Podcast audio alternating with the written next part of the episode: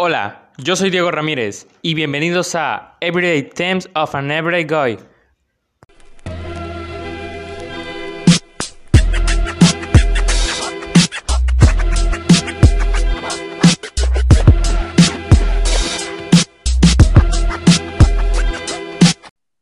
Bienvenidos a este cuarto episodio de este podcast. El día de hoy estamos de manteles largos porque tenemos un invitado muy especial, nos visita desde muy lejos, así que recibamos a Cristóbal Martínez, más bien conocido por las calles chilangas como John Chalino. ¿Qué onda? Bienvenido, hermano. ¿Qué onda, bro? Muchísimas gracias por la invitación. Pues nada, aquí andamos todo bien. No, sí, muchas gracias a ti por, por haber accedido, por, por haber este por haberte dado el tiempo de, dedicar este, esto, esta media hora que vamos a estar aquí platicando. Muchas gracias por haber estado aquí. Gracias a ti por la invitación. La verdad que estoy bastante agradecido pues de poder compartirles un poco sobre mí y poder pues charlar contigo de diversos temas. Perfecto, perfecto. Bueno, para empezar, quiero como, como les dije al principio, les dije que estábamos de manteles largos porque tenemos un invitado muy especial. Eh, este artista, este rapero, no es de, de donde yo vivo. ¿De dónde eres, Cristóbal? Pues estoy ahorita en Toluca, soy del Estado de México, soy originario del Estado de México, de ahí soy. Mm, sí, sí, perfecto. Eh, ¿Naciste ahí? ¿Eres de ahí? Sí, toda mi vida he estado de este lado, eh, radicando en la zona centro del país. Y pues sí, Toluca es como mi ciudad, donde he estado prácticamente toda mi vida, muy a gusto. Perfecto. ¿Cuántos años tienes? 19. Tengo 19 hasta la fecha. Ah, perfecto. ¿Cuándo cumples los 20? El próximo 2 de enero. Ah, 2 de enero, o sea, ya, acaba de pasar entonces tu cumpleaños. Sí, Está bien. mucho que, que cumplí los 19. Bueno, eh, vamos a empezar con, con, esta entrevista, ya después de conocer un poquito más sobre ti. Eh, la primera pregunta es, ¿qué tan conocido eres en donde estás ahora? Pues mira, mi proyecto como que se mantuvo abandonado, entre comillas, un rato, unos meses, entonces pues perdí un poquito de audiencia, pero últimamente lo he estado retomando, ya con nuevos proyectos en popa. Eh, no te voy a decir que soy de los más conocidos, pero sí en un rango medio aquí en la ciudad de Toluca, eh, por el género que hacía antes y por el género que hago ahora. Ok, me platicas sobre un género que hacías antes. Platícame sobre, sobre ese género que, que acabas de mencionar. Ah, bueno, pues nos tenemos que remontar a, mis inicios en la música. Eh, pues mis influencias al principio pues eran grupos como eh, Black Gang o La Escatemaña, THR Crudos. Entonces, pues como que me inspiró bastante a hacer un dark boom bap, eh, rap un poco más crudo, más under. Y pues comencé con eso. Bueno, pues de ahí también, eh, como eran mis inicios, pues tenía otros nombres, otros AKAs, entre otras cosas, otros grupos en los que estaba. Entonces, pues me empecé a dar a conocer por ese estilo que manejaba yo, bastante oscuro, bastante, pues lento, crudo. Y pues posteriormente fui evolucionando, fui encontrando mi sonido y pues actualmente estoy dedicado al trap, que también me trajo un poquito más de audiencia. Eh, mencionabas que tenías otros nombres. Sí, es. Pero mi pregunta es, ¿por qué ahorita te, te llamas Young Chalino? Ah, pues eh, creo que Young pues es un prefijo que ya está pues bastante marcado en el mundo del trap, pero pues en mi caso no fue como que lo escogí por el, por el simple hecho de ser prefijo, pues eh, pues vamos a la segunda parte del nombre, que es Chalino, eh, de Chalino Sánchez. Para mí fue pues una, una gran inspiración el saber de su historia, el escucharme sus discografías y pues, no sé, como que me causó una inspiración en esos momentos que yo tenía como de abandonar el proyecto. Eh, me inspiró como a seguir haciendo música, entonces pues se podría decir que en su honor y aparte pues porque me gusta bastante cómo suena, escogí Chalino. Entonces pues Young fue porque pues no sé, suena cliché, pero yo pensaba como en, no, pues yo quiero, yo quiero dejar un legado como Chalino, ¿no? Entonces, pues joven Chalino, pues me pareció bastante interesante y pues creo que ya es el que voy a mantener, al menos para el género del trap, y pues me gusta bastante, como que muchas personas este, ya me conocen por ese IKA. Eh, sí, de hecho yo, yo te conozco porque por Chalino, más que por otros, por algunos otros nombres. Eh, también hablabas de inspiración, lo cual es muy bueno también hablabas sobre que pensabas dejar, alejarte de, de hacer canciones. ¿Nos podrías platicar un poco por qué? Ah, sí, es que, bueno, como te comentaba al principio, pues empecé a hacer como Dark Boom Bap. Entonces, como que me juntaba con amigos eh, que hacían ese, exactamente ese género. O sea, pues la bola era básicamente puros Dark Boom Bap. Entonces, se me ocurrió hacer como un colectivo que llegué a nombrar en su día Centro Mafia. Eh, era muy conocida acá, bueno, comenzaba a ser conocida acá en Toluca, pues porque tenía varios artistas bastante buenos. Eh, con el paso del tiempo fueron este, entrando más artistas que hacían no solamente Dark Boom Bap, lo que a mí pues como que al principio me incomodó, porque como que yo estaba muy acostumbrado, muy, muy cerrado a hacer Dark Boom Bap, ¿no? Pensaba que lo demás no, no tenía pues cierta relevancia para mí.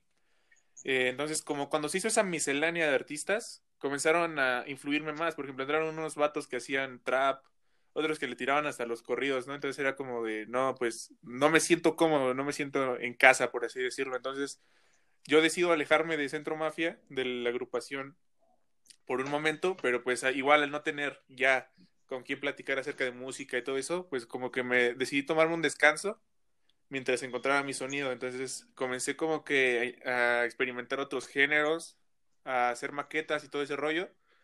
Entonces llego al trap y pues como que quiero retomar, pero en ese momento cae la pandemia y pues qué te digo, se me complicaba bastante el ir a grabar, el ver a mi productor, eh, trabajar a distancia para mí era como complicado porque no tenía eh, los recursos, no tenía con qué grabar, mandarle mis vocales y todo eso. Entonces pues como que me quitó un poco de inspiración también por unas cosas que pasaron en mi vida, entonces fue como que sí estuve a punto de dejar el proyecto, pero pues después fue como que ya encontré bien mi sonido en el trap. Ahorita estoy un poquito más consolidado en ese género. Eh, y pues nada, aquí estamos dándole. Wow, eh, qué bueno que, que no decidiste abandonar tu proyecto. Y sí, sobre lo que comentabas de que llegaron otros artistas, pues a veces sí si ocurre que no te hallas, no te encuentras en, en tu zona y pues sí, en parte, en parte te entiendo y pues te lo repito, qué bueno que, que, sigues continuando con ese proyecto, qué bueno que sigues adelante con tu carrera como artista. Personalmente a mí me gusta la forma en la que te expresas en las canciones, la forma en la que tus letras también son muy buenas, son muy profundas. Eh, y eso nos lleva a la siguiente, a la siguiente pregunta. ¿Qué fue lo que te motivó o lo que te impulsó a componer y sacar tu primera canción? yo creo que como a bastantes artistas, el meterse en el mundo del freestyle, eh, por ahí por mi secundaria, por tercera secundaria, empecé a meterme ese rollo.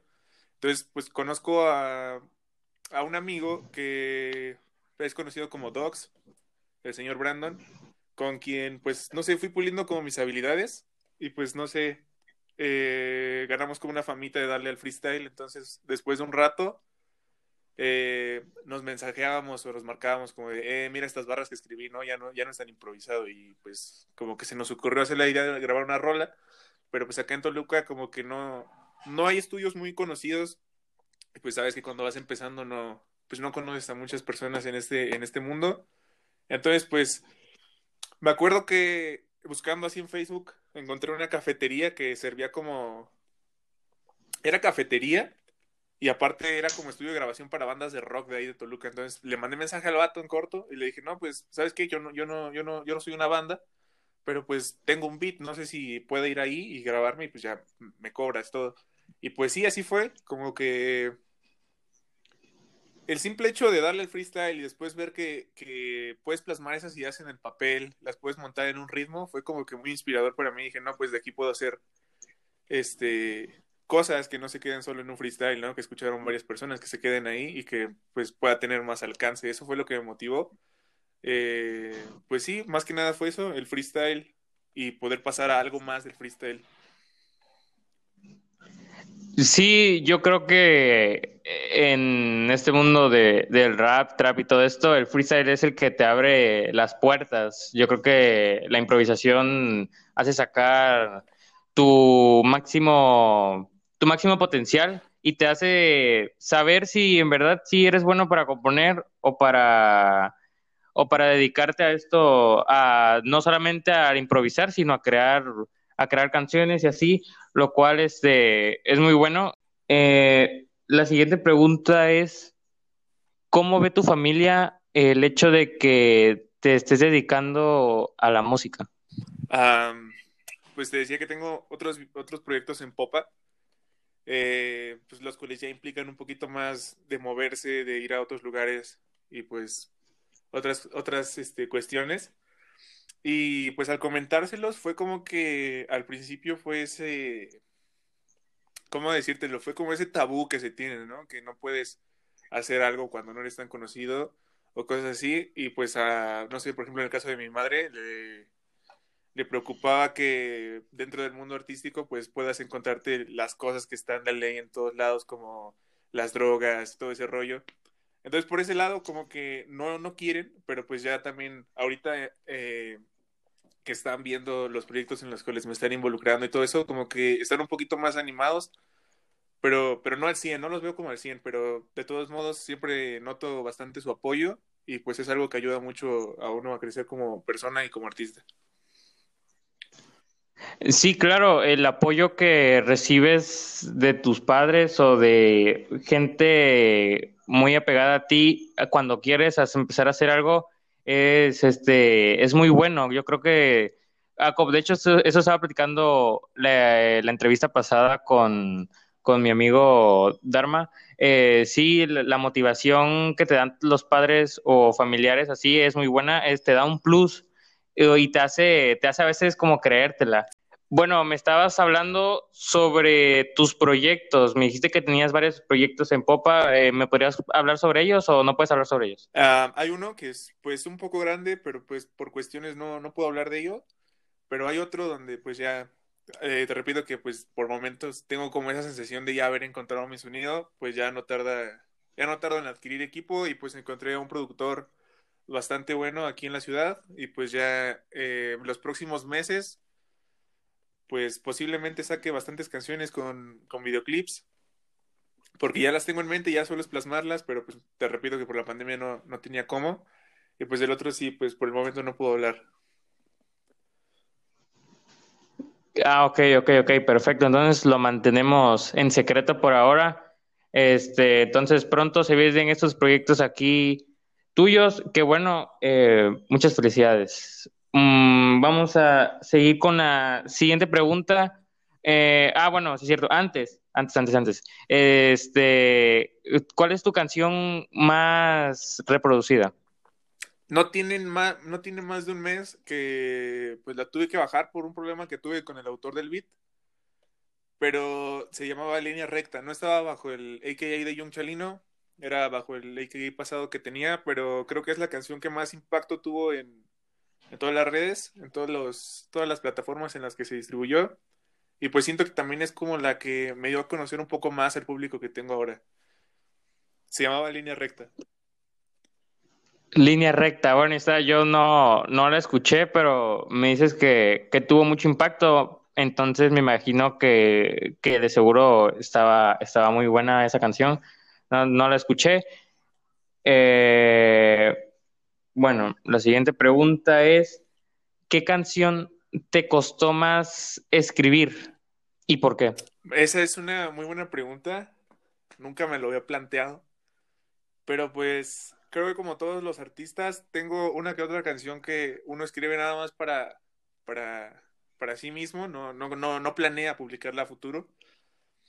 Eh, pues hace tiempo como que tuve una mala experiencia por ahí con una morrilla, entonces Fíjate que yo nunca había asociado como que mi vida, o sea, yo no soy de las personas que dicen, voy a escribir una rola sobre lo que siento, ¿no? No, no soy de ese tipo de persona, no soy tipo de artistas, es como que solo voy a plasmar lo que se me viene a la mente, lo que va a entrar en el beat. Entonces fue como que la primera vez que tuve ese, ese acercamiento conmigo mismo de decir, ¿sabes qué? Voy a escribir lo que siento en esos momentos. Y literal no me importó este, qué beat agarré, literal, este, mi productor me mandó una carpeta hace un buen de puros beats y agarré una, este, un beat que es como punk, punk trap y sobre ese me monté. creo que me dolió bastante, entonces fue difícil para mí el escribirla, pero también me ayudó a, liberar mucho, me dejó la enseñanza de que si escribes lo que sientes eh, súper rápido te, te sanas, ¿no? Te ayuda como terapia, entonces siento que esa canción, bueno, yo no, no le he puesto nombre, pero pues es para mí, si tuviera que nombrarla, le pondría algo así como ¿Dónde está mi mapache? Por lo mismo de la, la relación que tenía con la morrilla, entonces siento que fue la que más me ha costado escribir porque, pues ya sabes, no, no puedes escribir sin estar pensando en la otra persona, pero pues ya, hoy en día esa experiencia, mala experiencia pasó, ahorita como ya estoy bien, eh, viéndola bien, pues suena bastante bien. Sí, eh, cuando, cuando te haces una canción, eh, cuando alguna persona hace alguna canción y decide expresar sus sentimientos, pues escucha un poco más real, porque, bueno, he escuchado varias canciones, o he conocido también a varias personas que escriben algunas canciones por, eh, por diferentes motivos. La mayoría de las canciones que he escuchado de algunos amigos que conozco, pues son por, por relaciones amorosas, que porque lo dejó X persona o cosas así. Eh, creo que es lo más común, ¿no? O sea, creo que es lo más común en cuanto a, canciones, eh, motivarse o o que te llegue la inspiración cuando estás triste. O sea, creo que no hay ninguno que, ninguna persona que diga, no, ando bien feliz, voy a componer, que sí hay, pero pues las canciones que dan más sentimientos son cuando estás triste. Sí, sí, sí, exacto. Es lo que comentaba apenas con un amigo que pues, esa canción no la escribió un chalino, ¿no? La escribió Cristóbal, es lo que es lo que sientes en el momento, cosa que yo nunca había hecho, entonces pues sentí sentí bien, pero me costó bastante escribir esa canción. La siguiente pregunta es ¿Quién es este John Chalino y quién es Cristóbal Martínez? Otra, otra muy buena cuestión, ¿eh? Pues fíjate que yo creo que que John Chalino es es un Frankenstein, es, es todo lo que he pasado, es todo lo que he vivido dentro del mundo musical, es todos esos fragmentos que junté, pues siento que con ese ya estoy renaciendo, entonces es como mi Frankenstein, es mi, es mi creación, estoy bastante orgulloso de él eh, por todo lo que ha logrado, pues a, pesar de todo lo que ha pasado dentro de su carrera, entonces pues sí, es como mi Frankenstein, es, son todos mis fragmentos dentro de, eh, pues ya consolidados en una sola persona.